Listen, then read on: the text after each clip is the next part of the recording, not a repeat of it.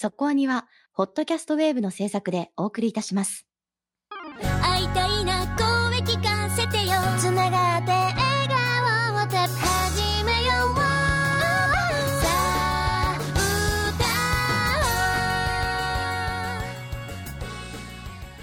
ディープじゃなくそこそこアニメを語るラジオそこアニ。そこアニ。今週は最終回特集なんですけれども質問が来ております、はいはい。えー次クールの放送シーズンが決定しているかどうかはどうやって確認したらよいのでしょうか？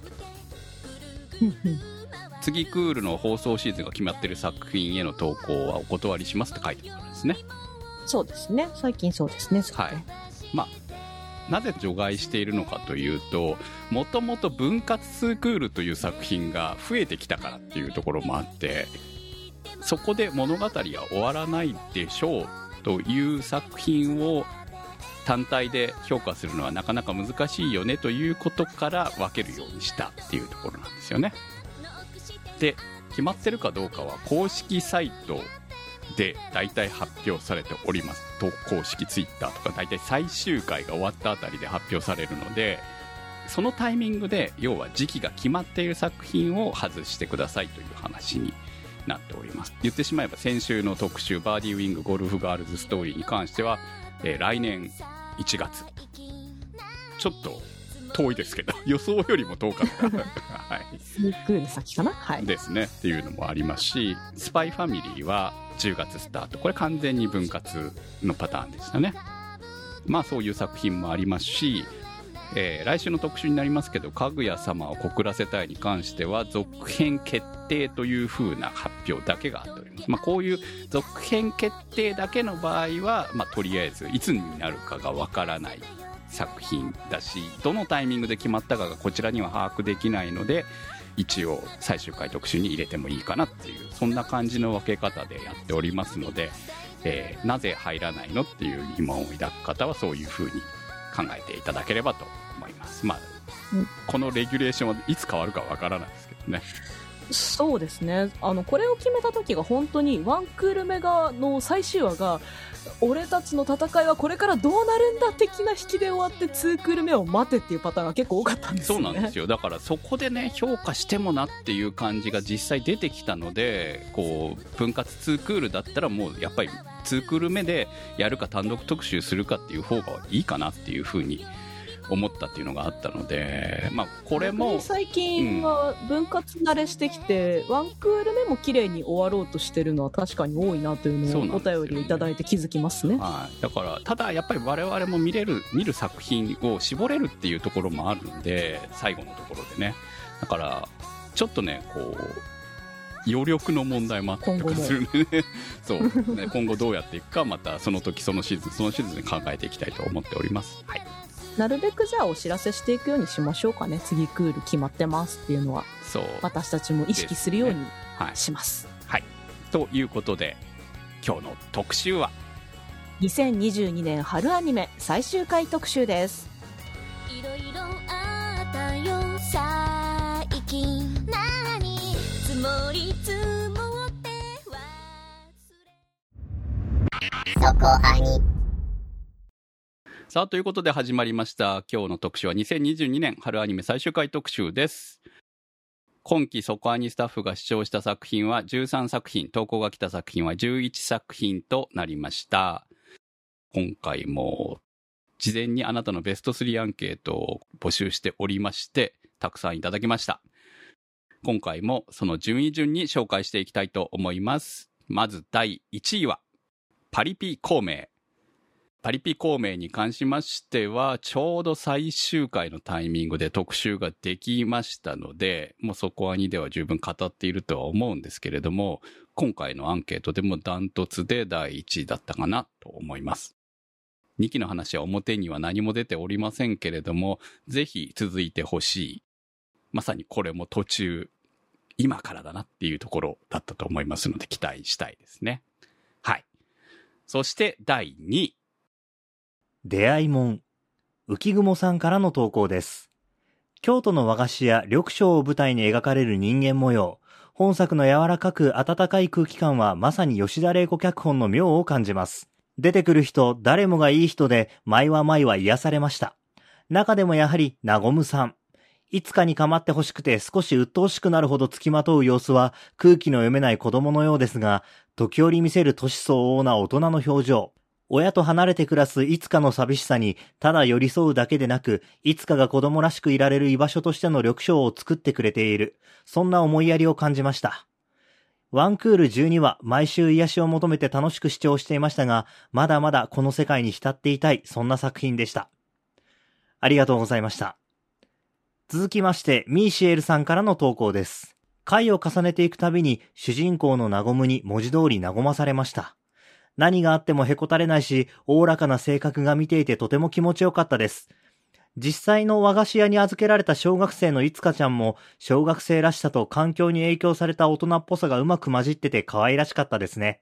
ナゴムとのほんのりとした父子のような距離感も絶妙でした。全体的にコミカルな部分が多かったのも好印象です。初回から出ていた栗の被り物にフューチャーされた回にはびっくりでした。そんな意味があったとは。出会いもんを調べてみたら、京都の言葉で相性がいい旬の食材の取り合わせという意味の出会いものだそうです。なごむ、その家族、元カノ、従業員、いつかの母親たちが出会って物語を紡いでいく様子を表してるなと思いました。ありがとうございました。続きまして、ひひさんからの投稿です。最初のうちはいつかの視点で見ていましたが、話が進んで、なごむの優しさで彼女のトゲトゲしさが消えていくうちに、私もなごむに癒される人になっていました。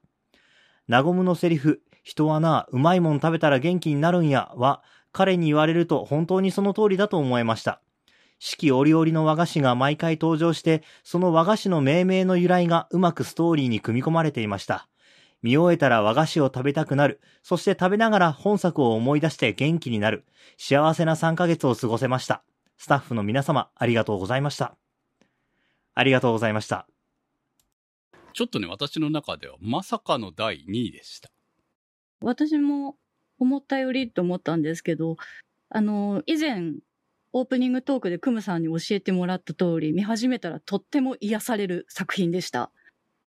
そうなんですよ。これ、まあ言ってしまえば、ある種癒し系アニメだと思うんですよね。はい。このタイプの作品が2位に来るっていうのはちょっとやっぱり驚きじゃないですか。まあこんなご時世だからなのかもしれないけれど。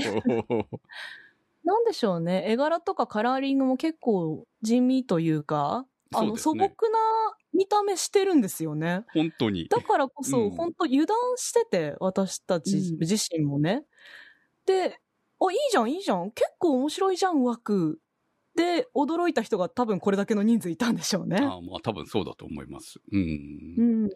思ってた以上に、そうですね、まあコメントいただきました、コメントの中にもありましたけども、その吉田玲子脚本の妙を感じるって、私もそう言思ってたんですけどね、本当にね、いいんですよ。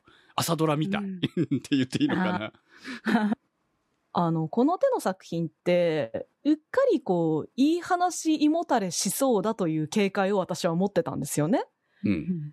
あの、いい話大好きだけど、逆にこう、皮肉に見えてしまうとか、腐してしまう自分がいるのではないかという時見られないタイミングってあったりするじゃないですか。はいうん、なんかそんな気分で、なんか見ても楽しめるかな、素直に、あ、面白かったって思えるかなって思いながら正直見てたところもあったんだけど、なんでしょうね、すごく奥ゆかしくって、差し引きがうまい。うんこう、明かす、明かしてほしいっていうところを隠したりするじゃないですか。そう。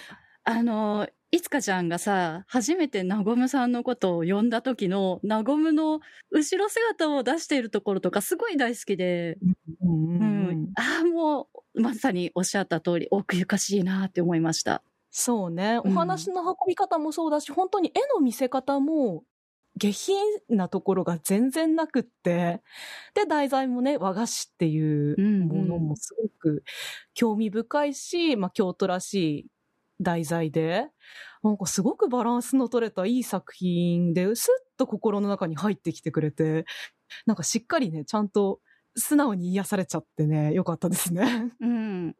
と、結構面白い場面とかも多いんですよね。そうね。のそう、ギャグっいつかちゃ、ぽいというんかそうそう、あの、最初、大人びすぎてて、わ、大人びた子供だなって思ってたんですけど、あの、その後、三角関係になるじゃないですか。はいはいはい、ナはい。ゴムを争って。はい。あそこのシーンはいつかちゃん目線で見るととっても面白いなと思って 爆笑してました。そうね。うん。お前が胃を痛めるポジションなんかいっていうね。うん一番年下なのに。ね でなんかこうね、女同士のやりとりみたいなのも、京都育ちの高校生と東京から来たお姉さんですよ。あそこもなんかいいよね。仲良く、でも仲いいんだよ、絶対。ギスギスはね、してないんだよね、多分。うんうん。あそこのね、したたかな感じとかも実に癒されましたね。はい、よかった。よくできてんだよね、本当ナゴムっていうキャラクターが主人公だったからこそ立つ作品だったのかなっていうね。ああ、それはすごくわかるし、うんあの、島崎信長さんがこういうちょっと三枚目っぽいキャラクターがこんなにお上手なんだなっていうのああ、がびっくりそうでね。しますした。確かにね。うんううんん。イケメン枠じゃないんだよね。そうそう、なりすぎないんですよね。そう。すごく良かったですね。その点、いつかのお父さんに関しては最後まで、あの、まあ、直接は会うことがなかったっていうところもね。う。うんん。俺最でももう後会って終わるのかあれなって思ってたんだけどね。ねうん。うんうん。思いました。そう。ね、まあどっちにするのかなとは思ったけれど、合わせないああ、そうですね。合わせないどころか、ナゴムすら合わない。もう完全にそうじゃないですか。いるんだけどね、近くにね。うん。うん。ね、そういうのもすごい、そう、だから、あちょの、っと第ピリッとした物語はあるんですよね、中身にはね。そう、癒しだけじゃない部分もあるんだけど、そこがね、ちゃんと物語になっているんじゃないのかなと思って。多分それにみんな惹かれたんじゃないですか？結果的にはね。うん。そこもな、やっぱりないとこれだけ惹かれないと思うから、必要な部分はしっかりあるし、それでもやっぱり語りたいのは私、和菓子描写だな。まあそうですね。和菓子職人のお話にちゃんと繋がってるじゃないですか。うんうんうん。そうだし、いろいろなこう豆知識的な部分もあれば、本当にこう四季折々の美しい和菓子がそう。ん。季節綺麗がでね、本当にそう感じさせら季れますよね。節を感じられるのがね。柚子羊羹とか普通に食べたいしね。美味しそうでしたね味噌になってるのがすごく美しくって。いやー、改めてやっぱ職人さんって素晴らしいな、ありがたい存在だなと思うし、どうしてもちょっとね、特に京都の老舗の和菓子なんて、はあ、お高いと思ってしまうけど、季節ごとに季節の和菓子を食べ、食べたいな、食べる自分でありたいな、みたいな風に思っちゃった。あ、あとあれ、オープニングもね、何気に本当一番最初のタイトルバックのカラーだけだけど、季節ごとに変わるじゃないですか。あれもね、はい憎い演出ですよね。本当に一枚だけでも移り変わりを感じられあて。の曲が好きでさ。いやー、おね母さんね、うん坂本真綾さんでしたね。そうなんですよ。はい坂本真綾さんのあの曲はね、ちょっとしばらくリピートしてましたね、私もね。うんそのこう見終わった後にね、すごくいい感じですよね。どの季節にも合うんですよね。清涼感がある気もするし、冬に聞くと温かみを感じられるみたいな、なんか。いや、なんとなくほら、お母さんって感じじゃない？うんうん、うん。この曲。うんうんそう。うんまあ、い様々な曲歌われますけど、でも、この曲は温かみに溢れているというのかな？いやー、え、なんかこう、マヤさんがお子様をね、宿らせたとかも、シンクロしちゃう、そうそう、そんな感じ、うん、がね。思っちゃうよねそうなんですよ。うん。その良さがね、つ伝わってきてる、伝わってくるような曲になってますね、うんオープニングね、すごくね。はい。そう、そのタイトルバックのカラーが1話と同じ色に戻ってきたのも好きだった。なんか、ああ、いいですね。12話で冬の色で終わるんじゃなくて、春の色でまた終わるんだっていうのも、永遠にループできちゃうじゃん、みたいな風に思ってしまいましたね。うん、本当にいい作品だったと思います。ワンシーズンに一作品こういう作品がほんと欲しいねって思うようなね、癒し枠でした。続きまして第3位。乙女芸世界はモブに厳しい世界です。シリコンの谷のシカジカさんからの投稿です。異世界に魔法、ロボット、学園、美少女と当たりそうな要素を手当たり次第に詰め込んだごったにアニメ。作画はそこそこであまり期待せずに2話3話と見続けたのですが、モブ主人公の清々しいゲスチートぶりと明るいストーリー運びで気がついたらハマっていました。伊藤貸太郎さんのオープニングも必聴です。ありがとうございました。続きまして、長重さんからの投稿です。第3話で乙女芸世界の攻略対象のイケメンたちと悪役令嬢ポジのアンジェリカを守るために決闘し、主人公リオンがチート装備で圧倒する展開に続きが気になって刊行されているコミックス版を最新刊まで読んでしまいました。主人公のリオンが同じ学園の生徒たちの現状を嫌い、断るごとにこけ下ろし、掛け試合で生徒たちから金銭をむしり取る、極悪非道な悪役キャラで描かれていて、リオンだけだと悪が強い印象を受けますが、相棒のルクシオンが冷静に突っ込みを入れることでマイルドになっていたように感じました。ありがとうございました。乙女芸作品の皮をかぶった俺つえ系っていうちょっと面白いジャンルの作品ですよね、これ。うん。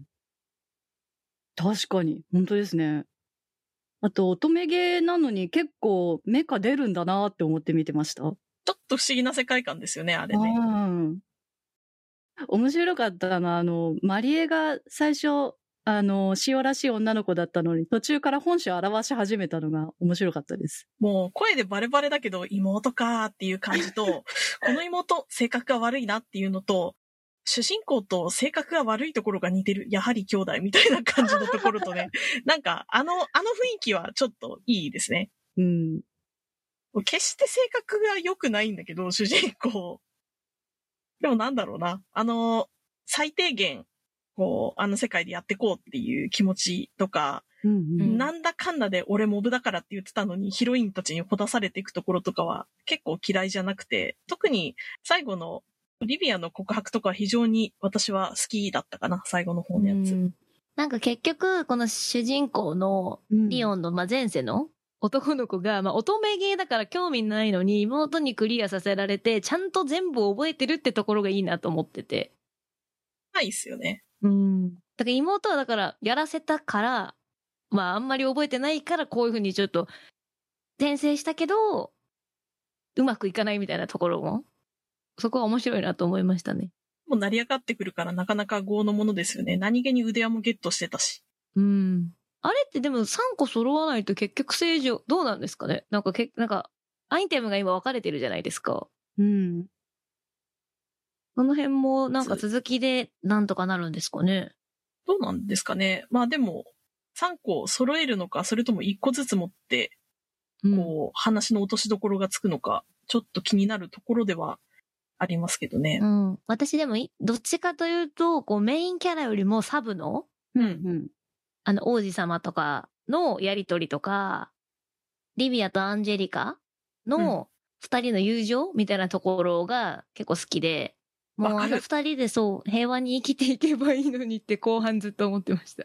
ジェット、リビアが幸せだったらもうそれでいいかなって思った。うん。あとね、あとね、私は AI 萌えなので、相棒が石田明のあれっていうのがね、もうそれだけで面白かったですよ。いいキャラしてました一ね。一生サポートしてほしい。うん。続きまして第4位。ダンスダンスダンスール。サイコさんからのコメントです。原作の良さは感情が揺さぶられるエモーショナルなダンスシーンなのですが、そこをマッパならではの滑らかな作画でのバレエの動きとキラキラと輝くエフェクトで美しく表現していて、原作とはまた違った続々感がありました。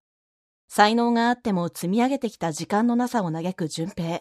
積み上げてきた時間を順平の才能に奪われていく人たち。才能も積み上げた時間もあっても、内にこもってしまっているルオー。キャラクターたちの様々な葛藤が丁寧に描かれていてよかったです。続きまして、ラコシレトさんからのコメントです。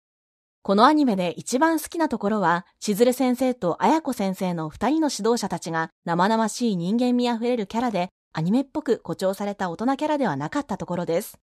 最近のアニメでは珍しく、厳しいながらも現実的にしっかり生徒を導くところはとても素敵でした。続きまして、笹メガネさんからのコメントです。私の中では、順平、ルオー、宮子たち少年少女が繰り広げる青春群像劇が白美でした。バレエを通して出会った3人はお互いを意識し、触発されていくことで才能や葛藤、さらには恋愛など様々な感情が時にはきらびやかに、時には激しく渦巻いていく様子がまさに中学2年生というあの年代の青春らしさを表していて、とても良かったです。特に第8話の淳平と宮子のキスシーン。あんなにもみずみずしくて色っぽくて、それでいて中学2年生らしい恥じらいもあって、なんだか見てはいけないものを覗いてしまったかのようなドキドキ感満載のあのシーンは、歴代アニメの名キスシーンの一つに入るのではないかと思いました。まさに話はこれからだというところで終わってしまいました。ぜひ、2期に期待したいです。はい、ありがとうございます。これはね、私は見逃していたんですけれども、アンケートでぐんぐん数字が上がってきているのを見て、あ、見なきゃいけないなと思って見ました。うん。よかったです、見て。よかったですね。私も同じ口だったんですけど、はいで。も絶対にこれは私自身が心を痛めてしまうと思ったけど、やっぱり見てよかったです。原作は漫画なんですけれども、まだ続いている作品で、今回、1、5巻までの内容がアニメ化されたっていうことでいいと思うんですけれども、クラシックバレエを目指す男の子の話ですね。はい。しかもちょっと遅めのスタートだったっていう男の子ですね。そうなんですよな。結構ね、その、おすすめしたいんだけど、うん。気になるところがいくつかあって、主人公は中学2年生の男の子なので、中2だということを前提に見ないと、いろいろこう気になってしまうっていう、まあ、こいじめとかね、結局ね。うんあと、行動とかそういう部分に、えー大人っぽさもあり、子供っぽさも全てが同居している感じというのが、うん。逆に見ている方を傷つけてくる部分もあるかなって思うんですよね。うん。なんかこの青春のキラキラした部分ももちろんダンスのシーンとか、うんまあ、会話のシーンとか出てくるんですけど、それと同じだけ、やっぱこう、未完成な部分で、こう、尖っているというか、うんうん。無自覚に傷つけてくる部分もちゃんと描いていて、まあそういう意味ではその思春期っていうものを、キラキラしたものとも捉えつつ、そういう未完成なものとして捉えたものとして出来上がった作品だとは思うんですけど、そこが結構、特に今回、私もまとめ見ではい。見たんですけど、青互いの時にももちろん言ってた通り、うん結構こう、心がしんどくなるものなので、そう1話ずつ見るよりも、うん今この段階でバッて最後までもういける状態で見るのが一番心的にはいいのかなとは思ってます。あ、見始めたらあっという間でしたね。私もこれうん一日で見ましたから。うん、うん。そう。そのぐらい、あの、一気に見てしまうぐらいの強い作品だとは思います。うん、毎週見てるともしかしたらきつかったかもしれないっていうぐらいに、その一話一話の濃さ的には、うん、ハードな部分もあるよね。だからそれが結果的に、この、まあ、この作品のアニメとしての最終話に向かっていく流れっていうのは素晴らしいひとまとめになっていると思いますので、そういう意味で、あの、見て後悔はさせない作品かなと思いますね。やはりこういう専門的な、なかなか自分たちが触れることが少ないタイプの、競まあ競技という言い方でいいのかな。まあ題材を、えーテーマにした作品っていうのは、まあこの作品だけじゃなくて他にもたくさんありますけど、そういうのを見てるとこう、ね、知らないことを知れて面白いなって思うことたくさんあるんですけれども、まあ今回もそういう作品に出会えてよかったなとは思います。ただ、あのーやはりね、これはここまでうん。アニメ化したら、やっぱり次がないときついなって思う部分もあるんですよね。まあちょっと序章っぽい感じはしましたけどう、ん。うん。いや、でも私は、まあ、よかったかな静止一つの恋が終わるぐらいな感じで、物語としては理想的な、こう、うんワンクールだったなと思うんだけどね。うん。でも見終わった後に、やっぱここは本当に序章だなって思うんですよね。そうなんですよね。そう。今からスタートだ、なんですよね。うん。そこが、こう、原作を読んでしまうかっていうところになるんだと思うけど、やはりここまでの映像で見たから、やっぱアニメで見たいよねって思うところのうん寂しさでもあって、ツークールが最初からね、決まっている、まあ分割でもいいから決まってる方が安心して見られるなとは思いました。そのぐらいまあ、見たいと思うぐらいに面白い作品だったということなんですけどね。うん。まだまだ原作あるんで、もうとことん本腰を入れて最後までやるぐらいの気合を持ってやってほしいなっていいや、う。本当にそのぐらいいい作品だったし、うん魅力、ねキャラが魅力的でしたね、本当にね。このクラスの作画でバレエ描くっていうのは本当すごいと思うので、もういくらでも見たいっすよ。もうだってオープニングからすごかったもの。うん。そうね。めちゃくちゃすごいことをやってますよね、あれね。まあ、モーションアクターがちゃんとね、全員違う方がついているっていうところが、まあ最近の作品なんでしょうけれどもね。うんうん。そう。でもその分、やっぱり本格、より本格的に描かれていると思いますのでう、んでも、些細なシーンでも、こう、キャラクターの置かれてる立場とかが全員違うのが、セリフとかで分かってくるところもすごくて、なんか全然やっぱ、視点はやっぱりこう、主人公の順平で進んでいってるんですけど、ルオーとかこのメインの3人。それ以外のやっぱりこうバレエのシーンとかでも、一つ一つのこうやりとりだったりセリフでもうバックボーンまで見えてくるのは、もう原作のその描いてるところの凄さをちゃんとこう役者さんとか作画でやってるなっていうのがあるので、私もう最終話の方とかも特によくわからないけど泣いてるみたいな、こう感情が揺さぶれる本当に作品でした。なんか、あの、順平がわーって言ってるところとかは、うん。なんだろう、ロックバンドみたいな感じだなって私思いながら見てて、純粋な自分の気持ちぶつけてくるみたいな、うん。うん。ね、あの、ゴリゴリ削れてる感じがすごいしんどいんだけど、でもやっぱりね、ダンスというかバレエに対する気持ち、やってる時のキラキラ感っていうのはね、こっちも、あの、胸を熱くするものがあって、とっても良かったなって思います。みやこよかったね。みやこちゃんね。可愛くて可愛かった。でもみんなやっぱりね、いろいろ問題を家で抱えてるからね。うんその、良きにしろっていう感じだよね。悪気にしろじゃないですけど、うん宮子の母親だってね、決して母親として素晴らしいわけではないもんね。バレエの先生としてはいいんでしょうけど、でも宮子に対する態度を見ていると決してそれはどうなんだろうっていう部分を感じたりとかさ。まあ、自身もバレエをやってきたがゆえのみそうたいそうそう、なところはね。そういう問題あるよね。うんそううん。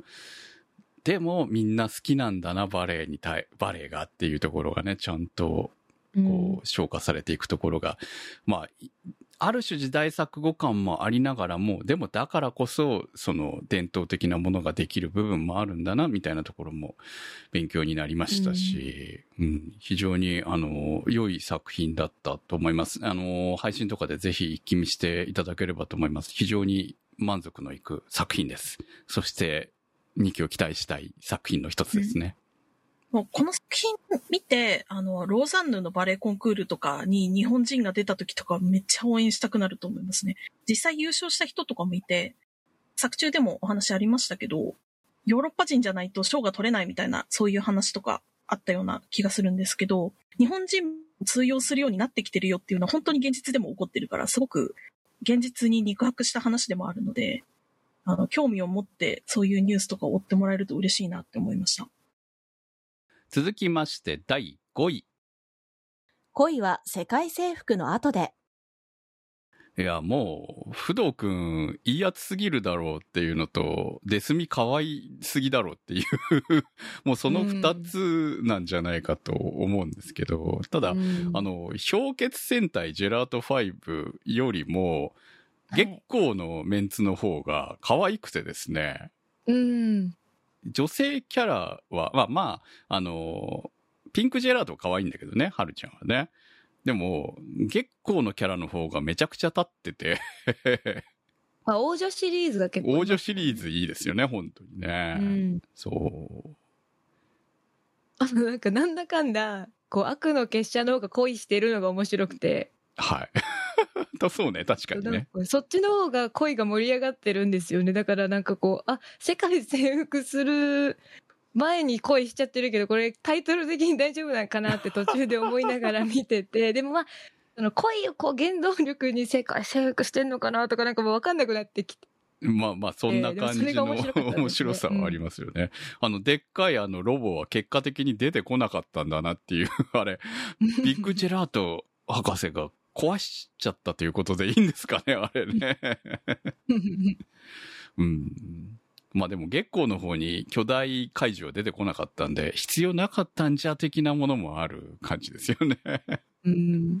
でもなんか結構その、恋の悩みとかと、その、世界征服するためのこの秘密結社の流れとかで、こう、そんなの嫌だっていうのがあったりして面白かったとか、その怪人になるかならないか問題の回がめちゃめちゃ好きで、こう、もうデスミはい。でもう可愛い感じで死神王王女として、こう、まあ言ったら、ドロンジョさんみたいな感じで、もう出来上がってるのに、もっと強くなるために怪人になるかならないかっていう話が、いやいやいやあれ、めちゃめちゃ面白かったもうどう考えても、デスミらしくない。いや、まあ、デスミと合わさればもっとより強くなるでしょうけど、あの、人間じゃなくなるからね、本当にね。うんうんでもその悪の結社的にはその方がいいっていうのが、まあ今までのね。そう。流れでいいっていうなってたのが、いやでもそうだよなってなんかわかんないけど納得してしまって、いや、デスミも一瞬ね改造を受けるつもりでしたからね、うん本当にね。でも恋のおかげで乗り越えたって秘密結社だったら、まあまあそうですね。そうだからその葛藤が、はまあならではじゃないですか。そうですねまあじ現実にはないので、い。そねそこはちょっと可愛かったですね。はい。まあ、それを許してしまうボスラ大総統も大概だとは思いますけど。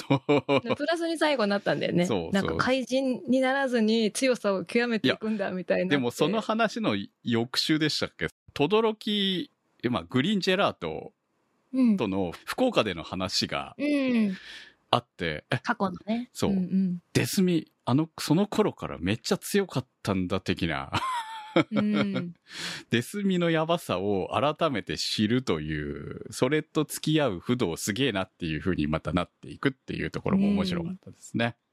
はい。結構、こう、二人の関係をちゃんとその軸はぶれずにやっていくラブコメだったので、はい。まあ一貫していてやっぱ最後、最終回見た時に、わあ、もう末永くお幸せにこう戦っていってくれっていう最後でしたね。はい。私はどうしてもあの、ブルージェラートと魔獣王女が付き合うようになれば面白いのってずっと思ってましたけどね。うんでも今後多分この感じだとなるんじゃと。思えるような原話じゃないですか作ではっ。て感じかもしれないですね大。体カップリング成立しそうな雰囲気ですけどね。だって、うんあの、熊さんにも彼女ができるんだよ。はい。そうですねあの回なんでオープニングあんなことになってたんですか？うん確かにそれはそうですよね。急に歌い始めて私もう面白すぎて、は な、オープニングで遊べないよと思いながら。いやオープニングで遊んでいいんですよだからいいなって、そい。なぜかっていうのはちゃんとわかるっていうところがう。ね。うんうんはいうん。鋼鉄王女も女子高生だったっていうのにはちょっと笑いましたけどね。なんだかんだあの学校にめちゃめちゃいますよね、人がっていう。か、あの学校に集めてるって言ってたじゃないですか。うん。はいえ、でもじゃああれなんですかね、こう、日本で言うとこの堀越的な学校になってるんですかね。で、その割にはね、他にも普通の一般生徒も山ほどいますからね。うんうん、うん。ラブラブな、こう、イベントがあったりとかするぐらいですからね。はいなんかコテコテなのが良くて、こう、後半になるにつれて、これ絶対オチこうなるじゃんって思いながら見ているのが面白くなってきちゃって。まあそれでいいんですよだからある種ねそう。本当に面白おかった。約束がいい感じの作品でしたね。うん続きまして第6位。ヒーラーガール、セントマントナームさんからのコメントです。音声医療に真摯に取り組む4人の成長物語でした。患者だけではなく、その場にいる執刀医まで癒し、手術の効果を最大限までブーストさせるなんて、現実にもあってほしいくらい。一番好きなシーンは、若かりし烏丸先生が飛行機の中でカナの発作を癒した後、ありがとうと言われ、嬉しいを連呼していたところです。たくさんの伏線をきれいに回収して一番癒された作品でした。はい、ありがとうございます。いや、ほんとそうで、あの、うん。伏線回収を期待する類の作品じゃなかったはずなのに、すごい、はあ、そうだったんだみたいなのがさ、もう怒涛のように、なんて後味のいいワンクールだったですかね、本当 そうですよね。まあまあ、あの、インタビューにも行かせていただいて、インタビューのね、次の話数がライブだったわけじゃないですか。はいはいはい。そう。あ、あれもね、いや、あの、まあ、つくづく私は前もってお話は知ってたんだけど、あんなかっこいい描写になるとは思ってなかったから、うん。いや、めっちゃかっこよかった。ライブ描写も良かったし、うん本当に、あの、結構ね、あの、おかげさまでインタビューも評判が良くって、あれのおかげで、作品。のね、うん、見る上の解像度が上がったよ、みたいなご感想もいただいてありがたかったんですけど、私たちもまさに本当そうで、うん。本当に一話一話違う色合いというか、を見せてくれる作品でしたよね。本当そうですよ。バンドもそうですけど、烏丸先生のお歌もものすごい、やっぱり終盤にいい曲聴けたなっていうのがねうんうんうん、良かったですね。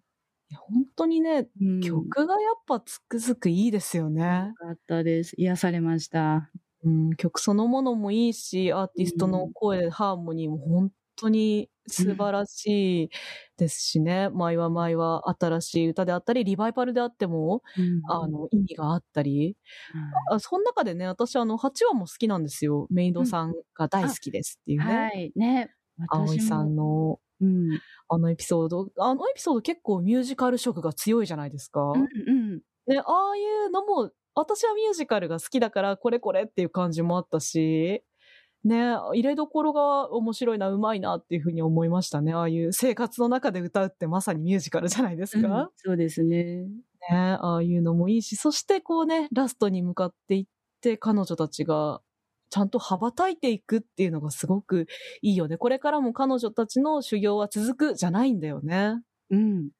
ちゃんとこうステップアップしていって、それぞれのステージで輝いていくんだなという、うんなんか本当に素敵な成長物語をワンクール見せてもらえたなと思うし、このなんか凝縮度、密度の高いワンクールという意味でも、ね、インタビューでおっしゃっていたような、ミュージカルアニメとしても一つのすごい金字塔というか、まあ一つのお手本のような作品になるんじゃないかなというふうに思います。今後もいろんなところで話題に上がる作品になればいいなというふうに思います。続きまして、同率第6位。コミさんはコミショです。2期。小田半世紀さんからのコメントです。今期、声を出して笑う時があれば、しんみりしてしまう時もあったアニメが本作です。第1話の黒板のシーンを見た時は、どうやってコミショを直していくのかと思いましたが、意外としっかりとしたストーリー展開で、シリアスとコメディをとてもよくバランスをとっていたと思いました。特に、馴染みと病さんの突っ込み具合が良かった。シリアスでちょっとしんみりしそうな時にこの二人に任せるとしっかりと笑えます。あと、おねみねさんの自然体は本当にお姉さんですね。安定しています。あ、忘れていましたが、やっぱり只野くんの普通っぽさは立派です。友達100人作れるまでアニメ化を期待したいなと思います。はい、ありがとうございます。続きまして第8位。骸骨騎士様、ただいま異世界へお出かけ中。サブレー鎌倉さんからのコメントです。骸骨のアバター姿でゲームの世界に転移してしまった主人公が異世界生活を満喫する、いわゆる異世界転移系の作品です。特徴的なのは、やりすぎなくらいのド派手な戦闘シーンで、極悪人どもを相手に無双する姿は毎回非常に痛快でした。今回のアニメ化では旅の途中で最終回を迎えてしまったのが少し残念ではありますが、気長に続編を待ちたいと思います。はい、ありがとうございます。もうこの作品はですよ、異世界転移系水戸黄門ですよね。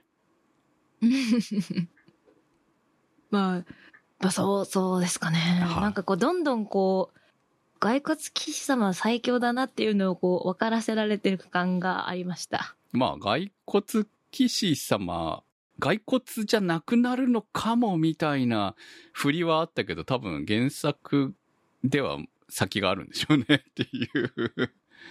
いや、まあ、なんか、うん。言っちゃいけないと思うんですけど、はいこう骸骨である意味あるのかなって途中から思い始めて、いや、そう、別そうだとに人間で思います。もいいよなってなりました。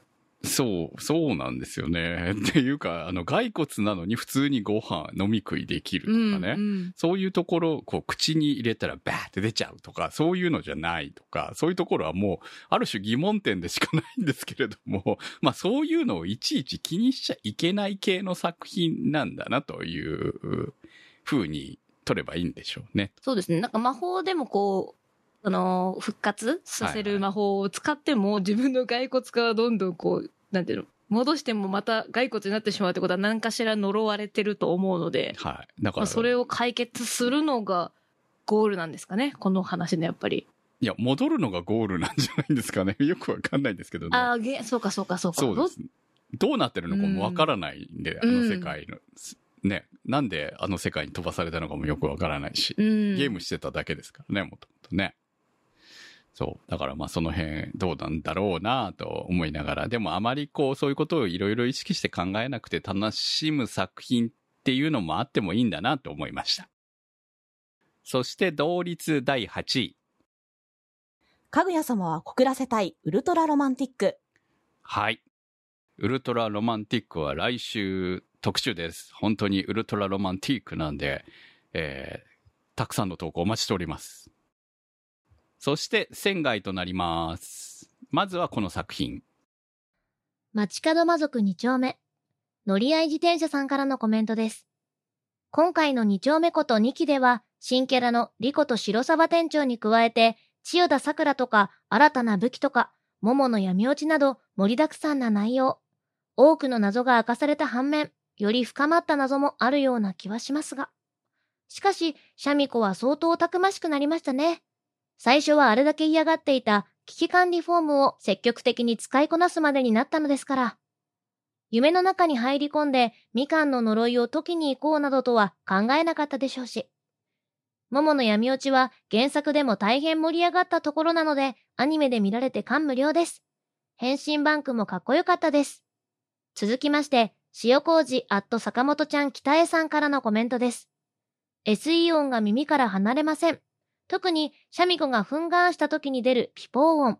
肉のバーン。推しは千代田桃です。あと、吠える犬も。はい、ありがとうございます。街角魔族はまあ、一期の頃からコアなファンを抱えている作品でしたね。そうっすね。うん。でも、すいません。ツークルメ全然見てなかったので、こんなコメントが集まる感じだったんですね。2期になってより面白く、まあ、その作品そのものの面白さがより転がっていったっていう感じだと思いますし、どうなんでしょうね。3期まで、3丁目まで繋がる可能性はあるんでしょうか？あ、ももちゃんのお姉ちゃんかと思ったら、義理の、義理の姉なの？千代田桜って。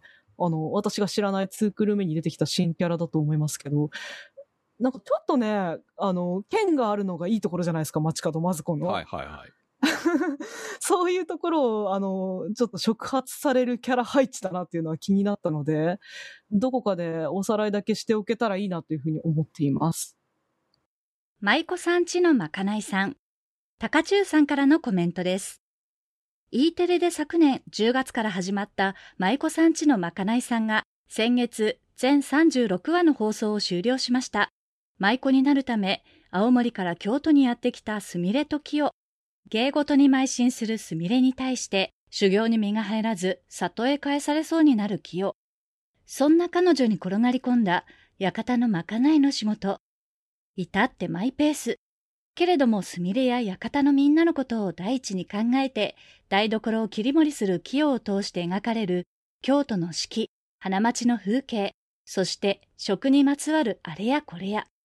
前半のドラマパートで出てきた料理について、後半清とすみれがあれこれ語らうトークパートもまた楽しく、毎週にんまりさせられました。是枝裕和監督、脚本でドラマ化も決定している本作、アニメもそのうち再放送があると思います。未視聴の方は一度ご覧あれ。ありがとうございました。E テレだったんですね。そうですね。朝やってたんだったかな？あの、うちの子、残念ながら全然アニメに興味持たないんですけど、舞妓さんちのまかないさんはね、割と見てたんですよね。まあ、料理描写がすごく丁寧で、舞妓さんちでまかないを作ってる女の子が一応主人公ですよね。はい。うーん。まあ、あの、癒される NHK らしい描写だなという感じでしたけど、やっぱりそれだけではない、な、えっ、と、まあ、世界とかね、舞妓さんっていう世界の裏側であったりとか、そういう部分の、あの、言及もすごく良かったんじゃないかなというふうに思いますし、もうあ、そうなんですよ。ドラマ化も決定してるんだ。知らなかった。しかも、是枝監督。それはちょっと興味ありますね。やとがめちゃん観察日記4冊目。B さんからのコメントです。東海のご当地アニメも4回目となり、関東までキャラが広がりました。実写を大胆に使ってダイレクトにイメージをぶつけてくるのは分かりやすくてよかったですね。小山真美さんが字幕が欲しいぐらいのネイティブさで喋りまくるのが好きでした。クラウドファンディングでエンドクレジットに名前を載せたい人を募集していて、そこに出てきた企業名が、もはや地域の祭りの協賛金レベルに見えてくるのは、このアニメの方向性として非常に正しいのだろうなと思います。初めて単独で発売されるブルーレイのクラウドファンディングも好調なので、また次もあると信じて待ちますね。ありがとうございました。ヤトガメちゃん観察日記ももう4期になるんですね。このタイプの作品で4期まで続いて、しかもエンディングに協賛企業がいるっていう感じで、これ面白いですよね。大成功なんじゃないの、でも前の期から結構こう CM がもうご当地アニメというか、名古屋の CM バンバンだったじゃないですか。はいはい。だからまあご当地アニメとしては本当にいいですよね。そう、方向性としては正しいと思いますよ。うん。んここまでね、つ、ま、なかなかほら、一発で終わっちゃうパターンが多いですけれど、4期まで続いて愛されるうん。てるわけでしょ。でも結構名古屋のことボロカスに言ってますよね。そうですね。そう。それでもみんなが笑って、こうね、クラウドファンディングにお金出すぐらいのレベルですから。あ、でもその、こう、悪く言ってるっていうよりは、こう、面白おかしく紹介してるとか、こう、ありあるある的なうん。ものなのかなっていう、こう、やっぱ多分そうい愛がうことでしょ。愛が伝わってるから、見てもらえるんだと思うし、喜うんんでもらえるんだと思いますから、そこがね、こう、今期も爆発してたんだなっていうのをコメントいただいて感じますね。他に魔法使い黎明期、このヒーラーめんどくさいにも投稿をいただきました。ありがとうございました。たくさんのアンケート、コメントありがとうございました。今日の特集は、2022年春アニメ最終回特集でした。ふつおたのコーナーです。ひひさんからのお便りです。映画バク転、公開初日、初回で見てきました。いやー、よかったです。ますます男子新体操が好きになりました。圧巻の演技シーンは、映画館の音響が加わって、迫力満点、パワーアップしていました。男子新体操愛に溢れた作品でした。ネタバレしそうなので、これ以上は感想をかけません。特集してください。よろしくお願いいたします。ありがとうございました。映画バク転公開になりましたね。おめでとうございます。はい。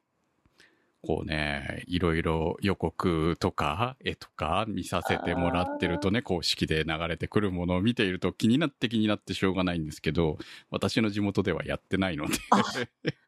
もう、めちゃめちゃ東京ローカルの話しますけど、新宿バルトナインのね、うん。外にね、こう予告編とかが流れる、あの、画面がありまして、そこの向かいにスタバがあるんですよ。そこでちょっと2、3時間作業する日があって、もうずっとバク転で、もう上がるよね、やっぱり。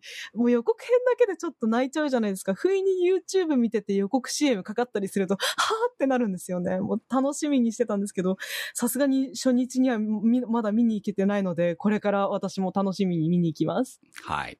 そうですはいね。特集、どこ楽しみだ。かでやりたいですね。はい。そうですね。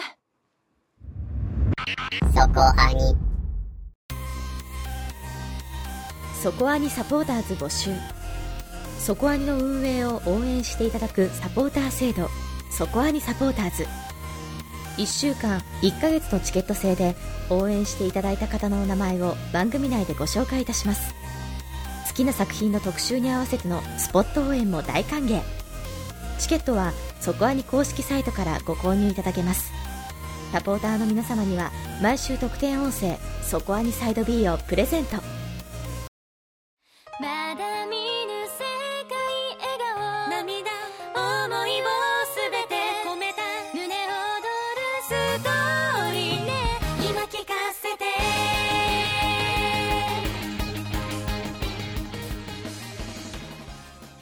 さあお送りしてまいりました。そこアニです、はい。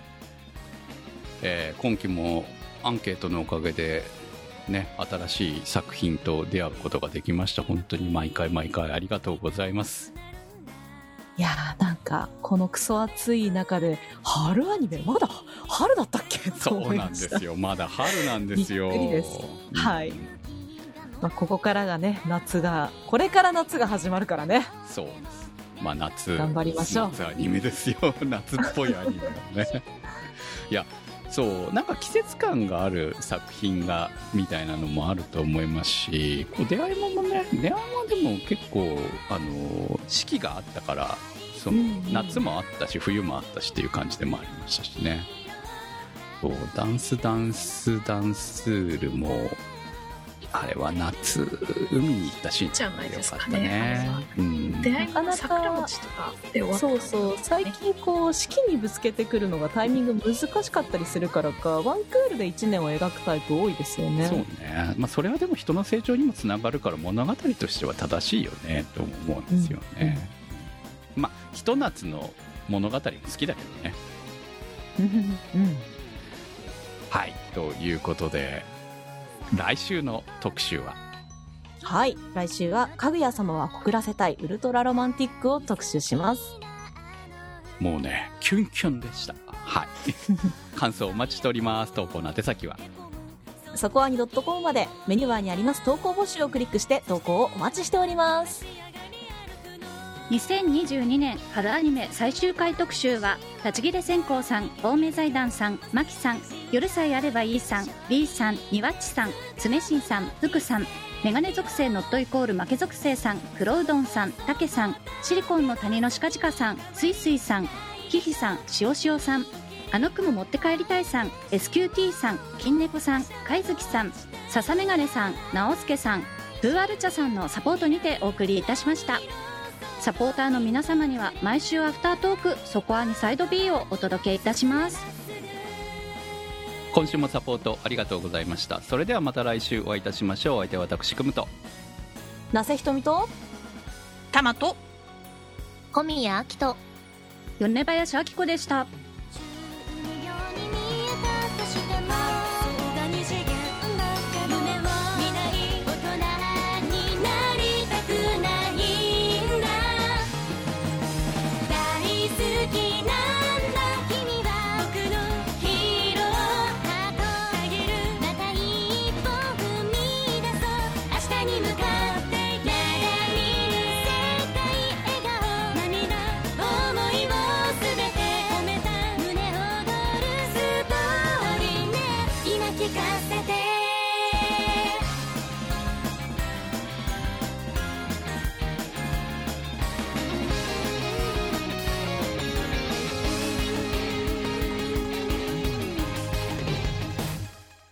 そこはには、ホットキャストウェーブの制作でお送りいたしました。